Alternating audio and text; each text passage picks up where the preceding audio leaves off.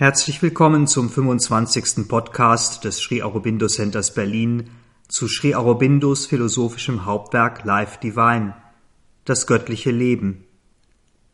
Heute zum Thema der Knoten der Materie. Wir hatten uns in unserem letzten Podcast mit der Wahrheit von Substanz und damit mit der tatsächlichen Wirklichkeit von Materie beschäftigt. Wir hatten gesehen, dass Materie Satchitananda ist. Sein Bewusstsein, Seligkeit, die sich ihrer eigenen mentalen Erfahrung als Basis objektiven Wissens, objektiven Wirkens und objektiver Seinsseligkeit zeigt. Anders gesagt, in dem Augenblick, in dem sich sein Bewusstsein Seligkeit objektiviert, in dem sie sich sozusagen für einen Zustand oder eine Wahrnehmung entscheidet, in der sie sich selbst als Subjekt und Objekt betrachtet, indem sie die Verschiedenheit gegenüber der Einheit betont und diese Verschiedenheit statt der Einheit zum grundlegenden Prinzip der Dinge macht, muss die eigentlich eine Substanz zerteilt werden. Und dazu, nur dazu bringt sie, die sein Bewusstsein Seligkeit, aus sich selbst ein Prinzip hervor, das diese Zerteilung durchführt. Selbst ist das Universale oder Kosmische, mental. Wir selbst in unserem individuellen Mental wiederholen diese Teilung, leben in ihr, aber, und das ist das Entscheidende, diese Teilung hebt die tatsächliche Einheit nicht auf weder die Einheit des Geistes noch die tatsächliche Einheit der Materie.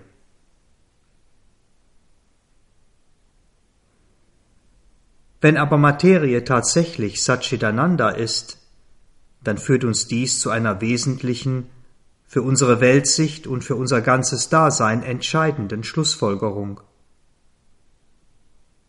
Denn dann ist die Trennung von Geist und Materie die wir als Menschen täglich zu erfahren glauben und die wir daher in unserer Wahrnehmung, unserer Philosophie und unserem praktischen Leben zu einer unverrückbaren Realität gemacht haben, schlichtweg nicht wahr. Zumindest nicht die grundlegende, die fundamentale Wirklichkeit. Die Welt, all das, was geschieht, ist kein Ringen zwischen fundamentalen Dissonanzen, kein Ringen zwischen unvereinbaren Gegensätzen, sondern eine differenzierte Einheit, ein vielfältiges Einssein. Dies, Einheit in grenzenloser Vielfalt, ist ihre Grundlage und auch ihr Anfang in der Zeit. Und das, was wir als Entfaltung, als Entwicklung, als Evolution erleben, als das vermeintliche Chaos, all das Durcheinander, all die Umbrüche und scheinbaren Einbrüche sind eine ständige Bewegung, eine Bewegung, die alle möglichen Unterschiedlichkeiten kombiniert, zusammenbringt, aneinander abreibt. Für Ziele, die wir in unserer kleinen menschlichen Wahrnehmung nicht sehen und verstehen können, hinter denen aber ein geheimes Bewusstsein und ein geheimer Wille stehen. Ein Bewusstsein, das immer eins ist, ein Wille, der immer Meister all dieser komplexen Vorgänge und Handlungen ist. Und wenn dies so ist, dann müssen wir auch annehmen, dass das Ende dieser Entwicklung, dieser Weltenbewegung, die Offenbarung und die Erfüllung eben dieses Willens, dieses Bewusstseins ist. Eine wirkliche, triumphierende Harmonie. Die Form, mit der dieses Bewusstsein arbeitet, in der es sich selbst ausarbeitet und die es selbst ist, ist Substanz. Und Geist und Materie sind nur die beiden unterschiedlichen Enden dieser einen Substanz. Spirit Geist ist die Seele und eigentliche Wirklichkeit dessen, was wir als Materie wahrnehmen. Materie ist die Form und der Körper dessen, was wir als Geist erfahren. So viel zur Theorie. Wie sieht es hier in unserem Universum praktisch aus? Wie können wir selbst diese beiden Enden, Materie und Geist, Geist und Materie, zusammenführen? Zunächst einmal ist es dazu hilfreich zu sehen, dass zwischen den beiden Enden auch ein Faden ist, dass sich also Substanz nicht nur als Geist oder Materie zeigt, sondern, wenn man es so ausdrücken will, eine aufsteigende oder absteigende Linie mit verschiedenen Graden und Zwischenstufen bildet. Wir alle empfinden die Vibration und damit die Substanz von Lebensenergie, von reiner dynamischer Lebenskraft, Energieströme, Kraftströme, die wir physisch in unserem Körper wahrnehmen, die aber nicht Formen materieller Substanz sind. Und dann gibt es eine weitere Substanz, die viel subtiler, plastischer, flexibler ist als die Lebensenergie oder die materielle Materie. Formen bilden sich in unseren Gedanken, Handlungen spielen sich in unserem Denken ab, und auch dies ist Substanz, mentale Substanz. und der Geist, Spirit, schließlich ist, wenn man es so ausdrücken will, reine Substanz des Seins, des Seins, das sich gegenüber sich selbst als Objekt zeigt, also nicht gegenüber unseren physischen, vitalen oder mentalen Sinnen, sondern gegenüber einem reinen spirituellen Wissen, einem Licht, das diese reine Substanz des Seins wahrnimmt. Hier wird das Subjekt, das was ist, zu seinem eigenen Objekt. Oder anders gesagt, hier ist sich das Zeit- und Raumlose seiner selbst gewahr, in Form einer selbstwahrnehmenden Selbstausdehnung. Eine Selbstausdehnung als Basis und ursprüngliches Material all dessen, was existiert. jenseits dieser Selbstwahrnehmung, jenseits dieser Grundlage aller Existenz, verschwindet alle bewusste Differenzierung zwischen Subjekt und Objekt in einer vollkommenen Identität. Und dort, erst dort, können wir dann nicht mehr länger von Substanz sprechen. Es ist also dieses Wahrnehmende, sich selbst als Subjekt und Objekt begreifende spirituelle Bewusstsein, nicht etwa das mentale, von dem die Unterschiedlichkeit, die Differenzierung ausgeht und damit auch die absteigende und dann wieder aufsteigende Linie von Substanz. Und deshalb, weil der Ursprung dieser Substanz spiritueller und nicht mentaler Natur ist, bleibt die tatsächliche grundlegende Einheit dieser Substanz stets erhalten, selbst in der größten Zerteilung und Verdichtung, in dem, was wir Materie nennen. Und dies, dieser spirituelle Ursprung der Substanz, diese Einheit der Substanz, dass Materie nicht von Geist, von Spirit getrennt ist, bedeutet auch noch etwas anderes.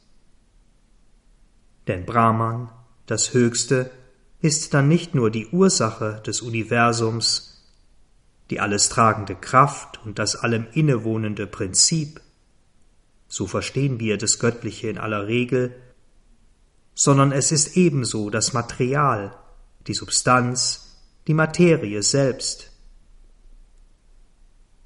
Materie in jeglicher Form ist immer und überall von einer machtvollen, dynamischen Lebenskraft durchdrungen, die in ihr verborgen ist und unbewusst in ihr wirkt. Die Lebenskraft wiederum umschließt ein in ihr im Geheimen wirkendes Mental, das all ihre oberflächlichen Bewegungen bestimmt. Das unwissende, unerleuchtete, stets tastende Mental wird, uns selbst in aller Regel unbewusst, von einem wahren, wirklichen Selbst geführt, durch das Supramental. Und alle Materie, alles Leben, jegliches Mental und Supramental sind nur Formen, Wirkweisen, Farben oder Tonarten des Höchsten, des Ewigen, des Geistes, von Brahman, von Satchitananda. Und dieses Höchste, dieses Ewige, Brahman, Satchitananda, wohnt nicht nur in all diesen Formen und Wirkweisen, sondern es ist all diese Dinge.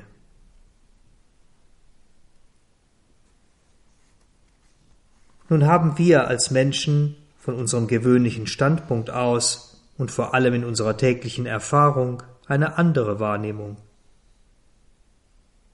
Materie scheint sich in dem, was wir erleben, so sehr von Geist, von Spirit zu unterscheiden, scheint in seiner Erscheinungsform und Wirkweise so anders, so gegensätzlich zu sein, scheint so sehr die Verneinung jeglicher spiritueller Existenz zu sein, dass wir uns nur durch Zurückweisung dieser Materie von diesem Dilemma, dieser Unvereinbarkeit befreien können, dass dies der einzig mögliche Weg ist, um in die wahre, die spirituelle Existenz einzutreten. Doch ein Shortcut, eine Abkürzung und auch ein anderer Cut, ein wie immer gearteter Schnitt, eine Abtrennung, ist so schrie Aurobindo, keine Lösung. Wir müssen, wie wir es beim letzten Mal benannt haben, den gordischen Knoten entwirren, nicht durchschlagen.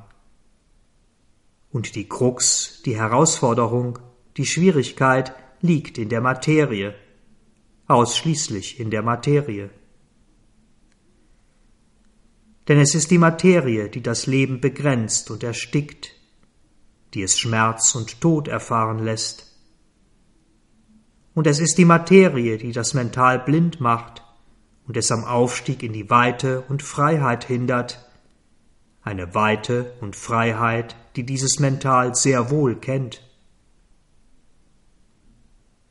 Und deshalb macht es für denjenigen, der nur den reinen Geist, den reinen Spirit sucht, absolut Sinn, all dies den begrenzten Körper, das begrenzte Leben, das begrenzte Mental hinter sich zu lassen und durch das Zurücktreten von jeglichem Handeln und durch Stille in die unbewegte Freiheit des Geistes einzutreten. Doch dies ist nur eine Möglichkeit, die Dinge zu sehen. Und auch wenn leuchtende und wunderbare Beispiele und Meister genau diesen Weg verkörpern und aufzeigen, so ist dies, so schrie Aurobindo, nicht unbedingt die höchste und vollständigste Weisheit. Was aber, wenn nicht das, ist sie? Wie können wir den Knoten lösen, statt ihn durchzuschlagen? Um diese Fragen zu beantworten, müssen wir uns zunächst eingehender mit der Natur des Widerstandes befassen, den die Materie dem Geist entgegensetzt.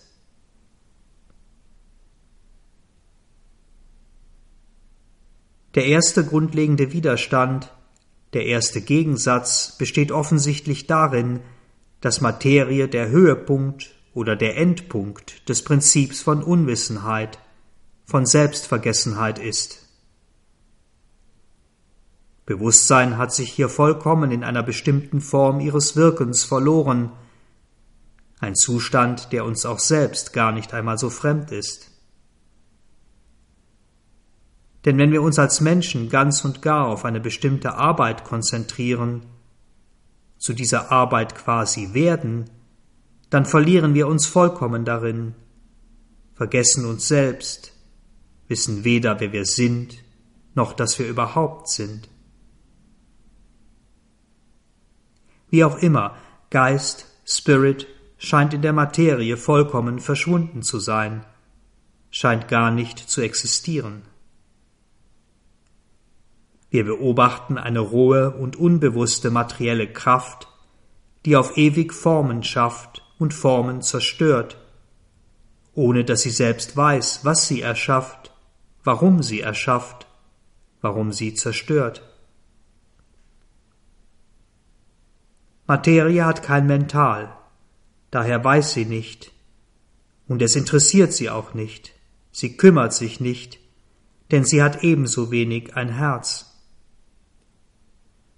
Und selbst wenn es dahinter ein Mental, einen Willen, sogar einen höchsten Willen geben mag, so ist diese rohe, teilnahmslose, mechanische Erscheinung das, was wir sehen, erfahren und mit dem wir umgehen und arbeiten müssen.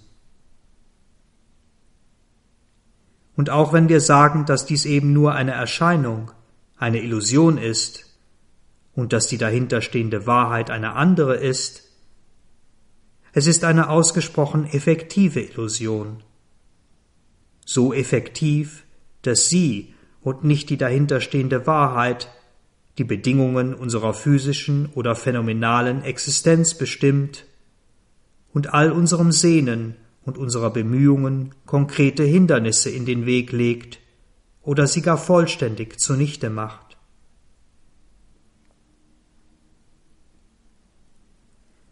Wir leben also in der Illusion einer monströsen, schrecklichen, erbarmungslosen Welt. In einer so wirksamen, konkreten Illusion, dass sie für uns die Realität darstellt. Wir leben in einer Welt von nicht mental, in der hilflose, individuelle Mentale um ein klein wenig Licht ringen.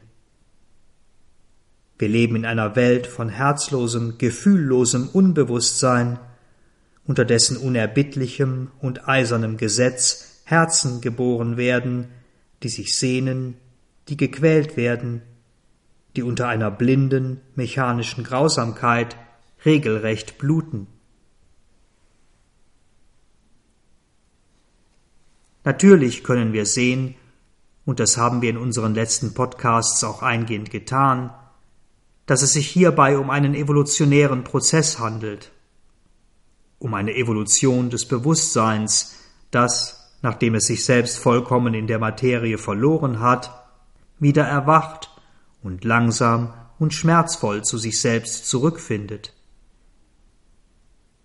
Ein Bewusstsein, ein Leben, das nach Empfindung tastet das immer empfindsamer wird und das schließlich über die Empfindung hinauswächst, das im göttlichen Sinne selbstbewusst, frei, grenzenlos, unsterblich ist. Aber dieses Bewusstsein unterliegt einem Gesetz, arbeitet unter einem Gesetz, das genau das Gegenteil all dieser Dinge ist. Es arbeitet unter dem Gesetz der Materie, dem Gesetz der Unwissenheit. Und es folgt daher den Bewegungen und den Instrumenten, die diese Materie, diese Unwissenheit ihm zur Verfügung stellen und die ihm bei jedem Schritt ihre Begrenzungen auferlegen. Und hier kommen wir nach der Unwissenheit, dem Unbewusstsein, zum zweiten grundlegenden Widerstand, den die Materie dem Geist entgegensetzt. Denn diese Bindung des Bewusstseins, des Geistes an das mechanische Gesetz der Materie ist in ihrer konkreten Auswirkung nichts anderes als eine kolossale Trägheit, Unbeweglichkeit, Beharrung, Inertia. Zwar ist Materie selbst ganz und gar nicht träge, sie ist unendliche Bewegung, unfassbare Kraft, doch sie ist nicht freie Gestalterin, freie Schöpferin ihrer Formen und Bewegungen. Sie ist fest fixierten, aus unserer menschlichen Sicht unveränderbaren mechanischen Gesetzen unterworfen, den Naturgesetzen, wie wir sie häufig nennen. Und wenn das Leben in der Materie erwacht und die materielle Form für seine Bedürfnisse nutzt, sie seinem Willen unterwirft, wenn das Mental erwacht und sich selbst zu erkennen und zu wissen sucht, wenn es das Wie und Warum aller Dinge zu ergründen sucht, wenn es den Dingen seinen Willen und seine freieren Gesetze aufzwingt, dann gibt die materielle Natur, die materielle Form, der Körper zwar in gewisser Weise nach, hilft und unterstützt sogar, meist nach einem mehr oder weniger heftigen Ringen, aber an einem gewissen Punkt ist Schluss, ist die Grenze des Machbaren erreicht. Die materielle Natur, in uns Menschen der materielle Körper, konfrontiert uns mit einer hartnäckigen Trägheit, einer Verneinung, einer regelrechten Blockade. Das Leben, das Vital mag sich erweitern, ausdehnen und viele Dinge in uns verwirklichen. Doch wenn es die ihm eigene vollkommene Weite, die ihm eigene Unsterblichkeit sucht, stößt es auf die eiserne Opposition der Materie, auf Enge, auf Begrenztheit und auf Tod und Zerfall. Das Mental mag seinem Impuls folgen, alles Wissen zu umarmen, die Wahrheit zu besitzen und zu sein.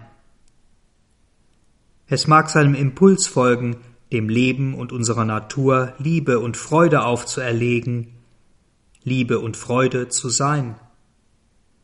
Doch all dies verschwimmt, versickert, verdunkelt sich in unseren physischen Lebensinstinkten und trifft auf die Ablehnung und Verweigerung unserer materiellen Sinne und unserer physischen Instrumente. Irrtum und Wissen sind, wie wir alle erfahren, allzu enge Begleiter. Licht ist untrennbar mit seinem Hintergrund, mit der Dunkelheit verbunden.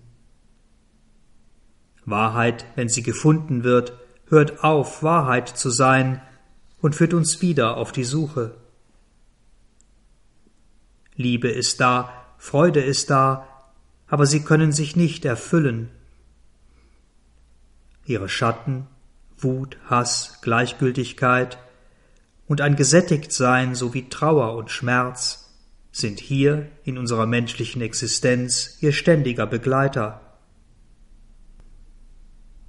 Mental und Leben können die Unwissenheit und die rohe Kraft, die Macht dieser Unwissenheit nicht überwinden. Die Trägheit der Materie hindert sie daran, setzt all unseren persönlichen Bemühungen eine definitive Grenze. Und wenn wir hier noch ein wenig tiefer graben, wenn wir die Ursache dieser Trägheit, dieses Widerstandes ergründen wollen, dann stoßen wir auf eine dritte Eigenschaft, eine dritte Macht der Materie, das Prinzip von Zerteilung und Ringen. Denn wenn wir unsere materielle Welt mit ein wenig Abstand und einem analysierenden Mental betrachten, stellen wir fest, dass alles Handeln, alle Beziehungen, jeglicher Energieaustausch, dass Schöpfung überhaupt auf Trennung, Zerteilung, Teilbarkeit von Dingen beruht, auf einem Subjekt, von dem etwas ausgeht, auf einem Objekt, dem etwas widerfährt, und davon getrennt wiederum eine Kraft, ein Träger, der zwischen diesen beiden Dingen Energie transportiert. Und wenn wir das Ganze aus dem Blickwinkel von Einheit, von Vereinigung betrachten, dann bedeutet dies in unserer materiellen Welt eine Ansammlung, eine Ansammlung von einzelnen Teilen, einzelnen Individuen oder eine Art Assimilation, eine Verschmelzung von Teilen und damit die Zerstörung des einzelnen Teils oder des einzelnen Aggregates. Anders gesagt, Einheit, wie wir sie in unserer materiellen Welt wahrnehmen, beruht immer auf dem Prinzip von Geteiltheit, von einzelnen Teilchen, von Individuen, die zusammengefügt oder verschmolzen werden. Geteiltheit ist hier in unserem Universum die unabdingbare Basis von Einheit, nicht etwa umgekehrt wie in den höheren spirituellen Regionen. Und beide Methoden unserer Welt Ansammlung, Anhäufung oder Verschmelzung beruhen letztlich auf dem Prinzip des Todes. Das Einzelne stirbt, damit das Leben lebt. Und sie bedeuten ein ständiges Ringen, einen ständigen Kampf, ums Bestehen, ums Überleben, um das Bestehen des Einzelnen und um das Bestehen des Aggregats, etwa bei uns Menschen um das Bestehen einer Nation. Sie bedeuten, das zu bezwingen oder zu zerstören, was es, was uns, unsere Familie, unsere Stadt, unser Land, unsere Spezies bedroht. Sie bedeuten, andere Einzelne zu verschlingen, etwa ganz banal über die Nahrung, und sich selbst vor dem Verschlungenwerden zu bewahren. Bei uns Menschen auf allen Ebenen, mental, emotional, physisch. Es gibt kaum etwas im gewöhnlichen Leben, das nicht Ringen, Kampf, Existenzsicherung, Bestehen auf der eigenen Existenz ist. Wenn also das in seinen weiten feinstofflichen Ebenen freie, glückselige, vollkommen wunderbare, unsterblich unerschöpfliche Leben in die materielle Welt, in materielle Formen tritt, unterwirft es sich zwangsläufig diesem Gesetz, dem Gesetz von Tod, Begehren, Begrenztheit. Es beginnt zu ringen, zu verschlingen, zu besitzen, zu herrschen. Und dem ursprünglich ebenso weiten und lichtvollen mentalen Prinzip geht es genauso. Es tritt in die Begrenztheit des Einzelnen, des Zerteilten, sucht ohne wirklich zu finden, addiert einzelne Bruchstücke von Wissen, bildet Aggregate von Wissen, um durch das Instrument des Intellektes eine Einheit zu konstruieren, die keine ist, und so ist dieses Wissen immer mit Zweifeln behaftet, wird immer wieder auseinandergebaut und neu zusammengesetzt, wird erschaffen, für mehr oder weniger kurze Zeit bewahrt und dann wieder zerstört, ohne wirklich gesicherten Fortschritt. Was uns Menschen jedoch am meisten berührt und auch aufrührt, ist ein anderes Gesetz, dass Unwissenheit, Trägheit und Zerteilung unserer vitalen und mentalen Natur zwingend auferlegen. Das Gesetz von Schmerz und Leid und die oft unmittelbar damit verbundene Unzufriedenheit. Unzufriedenheit mit dem Zustand, in dem wir uns befinden. Unwissenheit allein würde diese Unzufriedenheit nicht unbedingt erzeugen. Denn wenn das mentale Bewusstsein wirklich vollkommen unwissend ist, wenn es tatsächlich nur auf seine eigene kleine Existenz bezogen ist, also ohne den Ozean von Bewusstsein und Wissen, der es umgibt, wahrzunehmen, dann kann es, wie es in sehr vielen Menschen auch der Fall ist, mit seinem kleinen, begrenzten Leben zufrieden sein. Doch dies ist, was die Entwicklung des Menschen insgesamt anbelangt, kein Dauerzustand.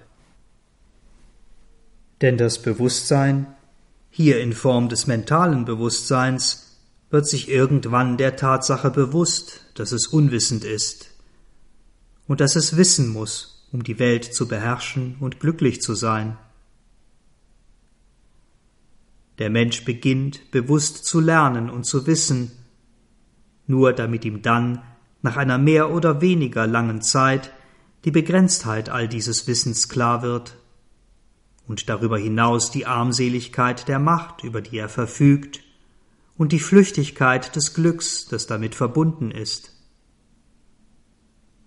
Und schließlich erwachen wir zu der Ahnung und dann Wahrnehmung eines grenzenlosen Bewusstseins, eines grenzenlosen Wissens, eines wahren Wesens, in dem allein diese wirkliche Glückseligkeit gefunden werden kann. Auch die Trägheit würde, für sich selbst genommen, keine Unzufriedenheit, keine Rastlosigkeit hervorbringen. Sie wäre mit ihrer halbbewussten, begrenzten Existenz zufrieden. Wie es im Tier der Fall ist, wie wir es in sehr vielen, wenn nicht den meisten Menschen erleben und was wir in einer bestimmten Form von eingerichteter Bequemlichkeit auch in uns selbst kennen. Doch auch hier wird das Leben, unser vitales Wesen, dazu gedrängt, sich seiner unsicheren Existenz und damit der Notwendigkeit zur Selbsterhaltung bewusst zu werden, was mit einem ständigen, bewussten Ringen verbunden ist. Und dabei, in diesem Ringen, fühlen wir zunächst sporadisch, dann immer häufiger die Begrenztheit dieser Existenz, unserer Existenz, und damit den Impuls, uns zu weiten, uns auszudehnen. Zunächst in der Welt, in dem, was wir sehen und kennen, dann hin zum Grenzenlosen, Ewigen, Unsterblichen. So mag der Mensch zwar lange Zeit mit seinen Begrenztheiten zufrieden sein, zufrieden damit, die materielle Welt um ihn herum so gut es geht zu kontrollieren und zu beherrschen, Haus, Garten, Familie, Beruf und Urlaub zu haben. Er mag zufrieden damit sein, dass ihm fortschreitendes Wissen, etwa in der Wissenschaft, bestimmte Triumphe, einen bestimmten materiellen Fortschritt bringt, oder dass sein bewusster Wille und seine eigene Macht einige Siege über die Kräfte der Trägheit, über die rein materiellen Gesetze erringen, wie etwa im Sport, was den unmittelbaren Körper anbelangt. Aber am Ende stoßen wir doch sehr schnell an die Begrenztheit und auch Machtlosigkeit selbst der größten und wunderbarsten Ergebnisse. Und wir werden gezwungen, darüber hinaus zu blicken nach etwas anderem, weiterem zu suchen. Alles, was in irgendeiner Weise begrenzt ist, kann nicht dauerhaft zufrieden sein, wenn es einmal etwas Größeres gesehen oder erahnt hat. Etwas Größeres Begrenztes, wie etwa einen anderen, in irgendeiner Weise weiterentwickelten Menschen, einen Engel, einen Gott, oder ein wirklich Unbegrenztes, Grenzenloses, nach dem er sich sehnen kann. Und wenn das Begrenzte, wenn der Einzelne wirklich diesen Impuls des Grenzenlosen in sich fühlt, wenn er von diesem Impuls bewegt und angetrieben wird, dann ist er auch nicht mit einem größeren Ich, einem wie wundervoll auch immer ausgestatteten Engel oder Gottsein oder irgendwer sein zufrieden, sondern er ist es erst dann, wenn das, was er ist, wenn das Begrenzte und das Grenzenlose, sagen wir, eins geworden sind. Wenn er das, dieses Grenzenlose besitzt und er selbst vom Grenzenlosen in Besitz genommen wird. Und wir als Menschen sind genau solch ein Wesen, eine Grenzenlosigkeit, die begrenzt scheint und die deshalb zwangsläufig sich selbst das Grenzenlose sucht. Er, der Mensch, ist, so schrie Aurobindo, der erste Sohn der Erde, der sich des Gottes in ihm vage bewusst wird, der seiner Unsterblichkeit oder der Notwendigkeit, unsterblich zu sein, gewahr wird. Und das Wissen ist sozusagen die Peitsche, die uns antreibt, ein Kreuz, an dem wir festgenagelt sind, bis wir es in eine Quelle grenzenlosen Lichtes und grenzenloser Freude und Macht wandeln können. Nun müsste dies alles nicht so sein. Es könnte auch ganz anders sein, leichter sein. Die Evolution des Bewusstseins, die fortschreitende Manifestation des göttlichen Bewusstseins in der Schöpfung, könnte ein ständiges, immer wieder neues Erblühen sein, von Freude zu größerer Freude, von größerer Freude zu grenzenloser Freude. Doch das Prinzip der Zerteilung, unser individuelles, auf uns selbst bezogenes, von anderen getrenntes Bewusstsein verhindert dies. Wir fühlen uns als begrenzte Formen von Bewusstseinskraft ständigen Angriffen, vermeintlich bedrohlichen Berührungen ausgesetzt, mental, emotional und physisch. Unser Körper reagiert darauf mit Anziehung oder Abstoßung, Verteidigung und Angriff, mit Schmerz und Leid und macht dies zu seinem Daseinsgesetz. Dieselben Reaktionen, dieselben Gesetzmäßigkeiten erfahren wir auf der emotionalen Ebene und in unserem Sinnenmental, unserer Sinneswahrnehmung. Hier in ihrer erweiterten Form von Trauer und Freude, Liebe und Hass, Bedrücktheit und Depression. Bewegungen, hinter denen ein Desire, ein Begehren steht. Ein Desire, ein Begehren, das wiederum zwangsläufig zu Anstrengung, Mühe und Plage führt, zu einem Gefühl von überschäumender Kraft und dann wieder von Ohnmacht, zu einem Gefühl von Glück, Befriedigung und Enttäuschung, von Besitz und Verlust, zu einem ständigen Ringen, zu ständigen Schwierigkeiten, zu einer ständigen Unruhe und Rastlosigkeit. Und auch im Mental wachsen wir nicht von einer engeren, begrenzteren Wahrheit in eine größere. Wir wachsen nicht von einem kleinen Licht in ein weiteres Licht, von einem niederen in einen höheren Willen, von einer kleinlichen Befriedigung in eine edlere und vollständigere, sondern wir erleben auch hier die Dualitäten, die die Zerteiltheit, die Getrenntheit mit sich bringt. Wahrheit und Irrtum, Licht und Dunkelheit, Macht und Ohnmacht, die Freude etwas zu erreichen und den Schmerz etwas nicht zu erreichen, oder auch die Enttäuschung, dass das, was man erreicht hat, dann gar nicht die Freude bringt, die man erwartet hat. Im Kern ist all dies die Verneinung von Ananda, von Satchitananda, von Sein, Bewusstsein, Seligkeit. Und wenn diese Verneinung unüberwindlich ist, wenn sie uns unüberwindlich scheint, führt uns dies zwangsläufig in eine Haltung, in ein zutiefst empfundenes Gefühl der Sinnlosigkeit der Existenz. Denn wenn die wirkliche Befriedigung, die wirkliche Freude, wenn Ananda nicht in der Schöpfung, in diesem großen universalen Spiel gefunden werden kann, dann muss dieses Spiel, muss die Schöpfung am Ende aufgegeben werden. Als ein vergeblicher Versuch, ein kolossaler Fehlschlag, ein Delirium, eine Art Fieberwahn eines sich selbst verkörpernden Geistes. Dies, diese Haltung, diese konkrete Erfahrung ist die Grundlage aller Philosophien, aller Religionen und spirituellen Traditionen, die sich von dieser Welt abwenden und die Lösung in einem einsamen Stolz, einer Selbstauslöschung oder im Tod suchen, wie verschiedene Prägungen des Stoizismus und Existenzialismus, oder in jenseitigen, feinstofflichen Welten, in vitalen Paradiesen oder in den Himmeln jenseits unseres gewöhnlichen Mentals, oder in der wahren Stille des Geistes, des Spirit, jenseits aller, auch der feinstofflichen Manifestation. Und tatsächlich scheinen sich nur dort, jenseits aller materiell phänomenalen Existenz, Sat und Chit, Sein, Existenz und Bewusstsein, mit der göttlichen Seinseligkeit Ananda zu vereinen.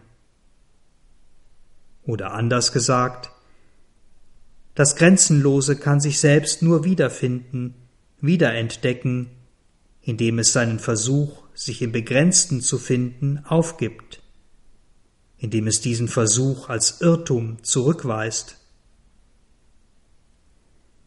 Auch das Hervortreten des mentalen Prinzips in der materiellen Schöpfung, das wir als gewöhnliche Menschen verkörpern, bietet keinen Anlass zu irgendwelchen falschen Hoffnungen oder Ideen.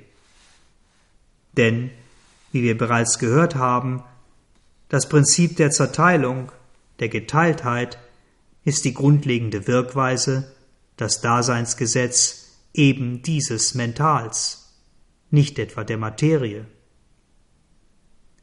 Die Materie erscheint uns nur deshalb als getrennt, weil unser Mental dies so wahrnimmt. Und deshalb können wir uns in unserem Mental, was immer wir auch denken und zu einem größeren zusammenfügen mögen, nur in der zerteilten Existenz bewegen. Wir können im Mental nicht die Einheit des Geistes, des Spirit oder die Wahrheit spiritueller Existenz finden.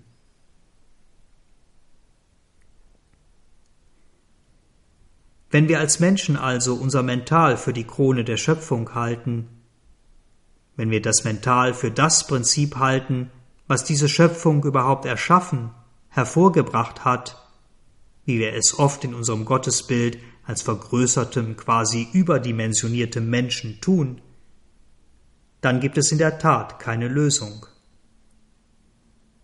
Dann ist das Höchste, was wir hier erreichen können, eine gewisse stets prekäre Kontrolle des Lebens und des Körpers durch eben dieses Mental.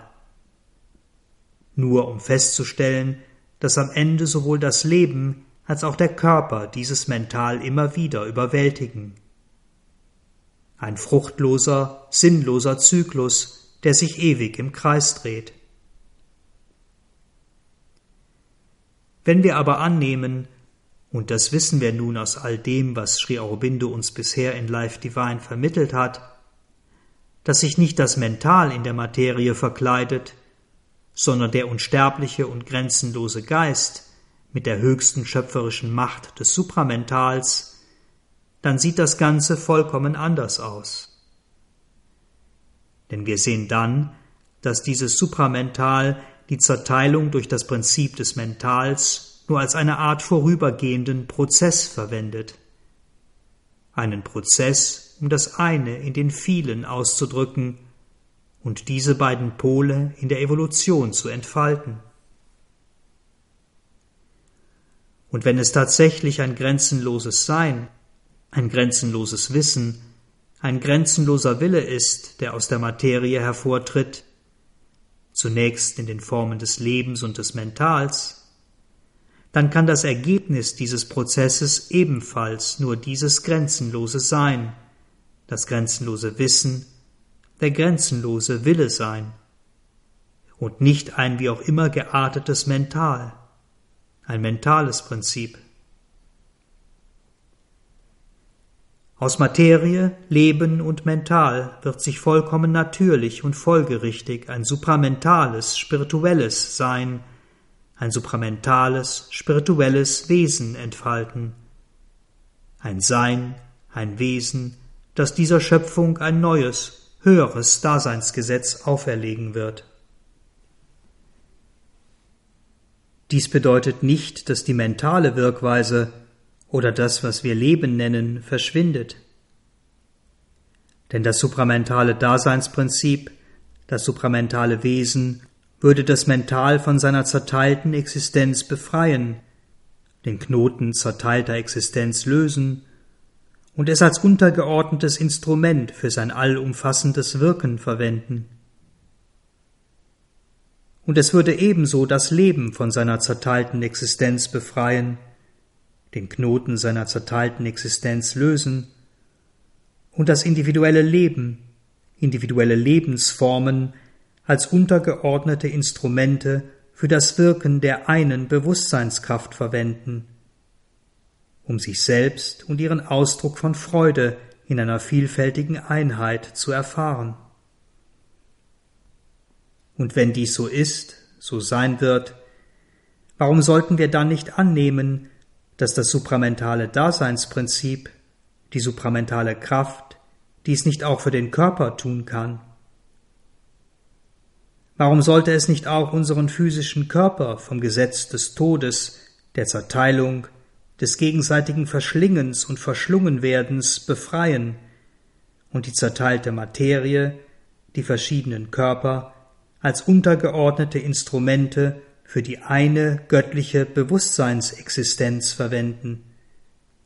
Eine Bewusstseinsexistenz, die auf diese Weise die Freude des Grenzenlosen im Begrenzten erfahren kann. Und warum sollte dieser Geist, dieser Spirit nicht frei sein, jede mögliche Form anzunehmen, jede mögliche Form zu sein, unsterblich, und zwar bewusst unsterblich, auch dann, wenn er das materielle Kleid wechselt, in vollkommener Seinseligkeit in einer Welt, die nicht mehr dem Gesetz der Zerteilung, der Geteiltheit unterliegt, sondern dem Gesetz von Einheit, Liebe und Schönheit. Und wenn wir als Menschen das Instrument sind, in dem diese Umwandlung des Mentals in das Supramental, des mentalen Prinzips in die supramentale Wirkweise stattfinden kann, gibt es dann irgendeinen Grund, warum wir nicht nur ein göttliches Mental und ein göttliches Leben, sondern auch einen göttlichen Körper entwickeln sollten? Das Einzige, was dem entgegenstehen könnte, wäre, wenn unsere gegenwärtige Schau und Wahrnehmung von Materie tatsächlich die einzig mögliche Beziehung zwischen unseren Sinnen und der Substanz als solche wäre. Wenn also das Göttliche als Wissender, das Göttliche als Gewusstes, als Objekt tatsächlich nur so sehen und erfahren könnte, wie wir als Menschen die Materie sehen, wenn diese Wahrnehmung, diese trennende Wahrnehmung, also eine unveränderliche Tatsache und letzte Wahrheit der Dinge ist. Oder wenn es eine andere Beziehung zwischen diesen Dingen gibt, dass es sie nicht hier gibt, in diesem materiellen Universum, sondern nur in höheren Ebenen der Existenz. Dann müssten wir in der Tat unsere vollständige göttliche Erfüllung in den jenseitigen Himmeln suchen, in einem anderen, feinstofflichen Körper, in feinstofflicher Individualität, in einem Kleid aus feinstofflicher Materie, wie Christus nach seiner Auferstehung. Das andere Versprechen vieler Religionen und Traditionen, das Königreich Gottes auf Erden, wäre dann reine Illusion ein Irrglaube, und wir könnten hier nur eine innere Vorbereitung durchführen, einen inneren Sieg erlangen, eine Befreiung des Mentals, des Lebens, der Seele in unserem Inneren. Wir müssten uns am Ende von dem nicht überwundenen und unüberwindbaren materiellen Prinzip, von dieser Erde abwenden und unsere wahre Substanz unsere göttliche Substanz woanders finden. Aber warum sollten wir diese eingeschränkte Annahme, diese begrenzte Schlussfolgerung akzeptieren? Es gibt zweifellos andere Zustände von Materie. Es gibt eine aufsteigende Linie von Substanz mit verschiedenen Graden, und es gibt ganz gewiss die Möglichkeit, dass sich das materielle Sein das materielle Daseinsprinzip selbst verwandelt, indem es ein höheres Daseinsgesetz akzeptiert. Ein Daseinsgesetz, das jenseits von ihm liegt und das es doch selbst ist. Denn wie verhüllt und verborgen es auch sein mag, dieses Prinzip, das supramentale Prinzip, ist auch in der Materie selbst latent vorhanden.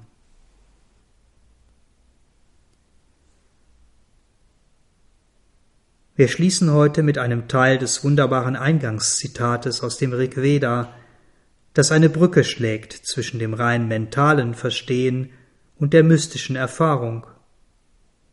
Zunächst in der englischen Übertragung von Sri Aurobindo, dann in deutscher Übersetzung.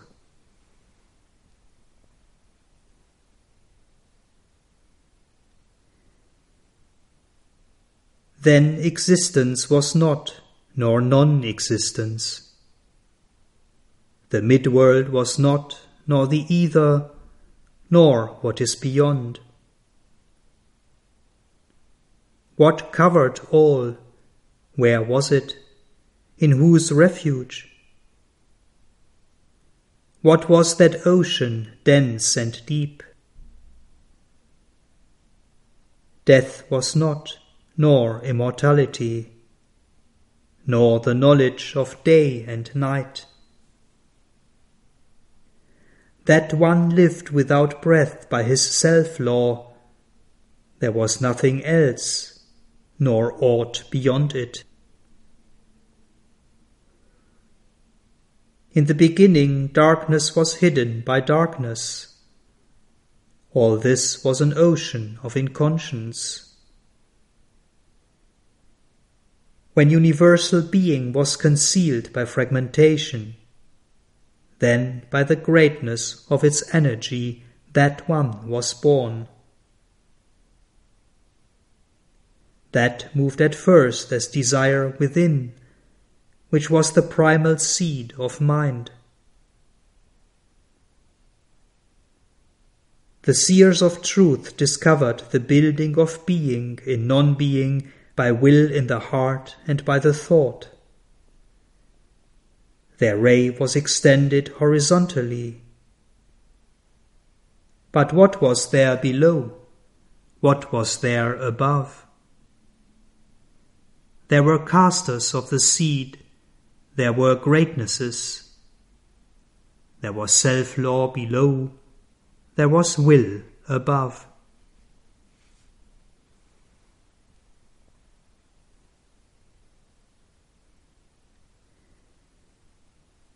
Da war weder Existenz noch Nicht-Existenz. Die Mittelwelt, die Lebenswelten waren nicht. Noch war der Äther oder das, was jenseits davon ist. Was bedeckte alles? Wo war es? In wessen Zuflucht, in wessen Obhut? Was war dieser Ozean dicht und tief? Tod war nicht, noch Unsterblichkeit, kein Wissen um Tag und Nacht. Das eine lebte ohne Atem durch sein Selbstgesetz. Es gab nichts anderes, nichts jenseits davon. Am Anfang war Dunkelheit verborgen von Dunkelheit. All dies war ein Ozean von Unbewusstsein. Als universales Sein durch Zerteilung verschleiert wurde, da wurde durch die Größe seiner Energie dieses eine geboren. Es bewegte sich zunächst als Begehren im Inneren, erste ursprüngliche Saat des Mentals.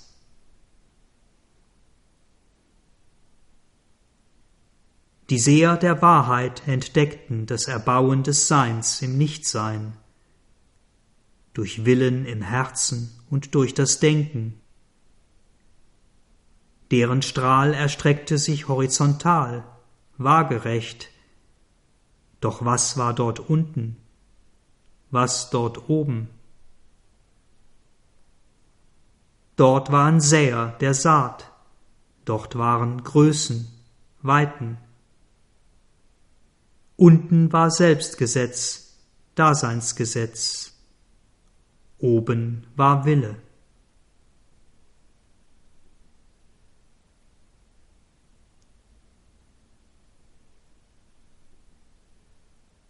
Vielen Dank fürs Zuhören, habt weiter einen schönen Tag oder Abend. Wir hören uns wieder beim nächsten Kapitel Die aufsteigende Reihe der Substanz. Uns, das Sri Aurobindo Center Berlin, findet ihr unter www.sacb.de,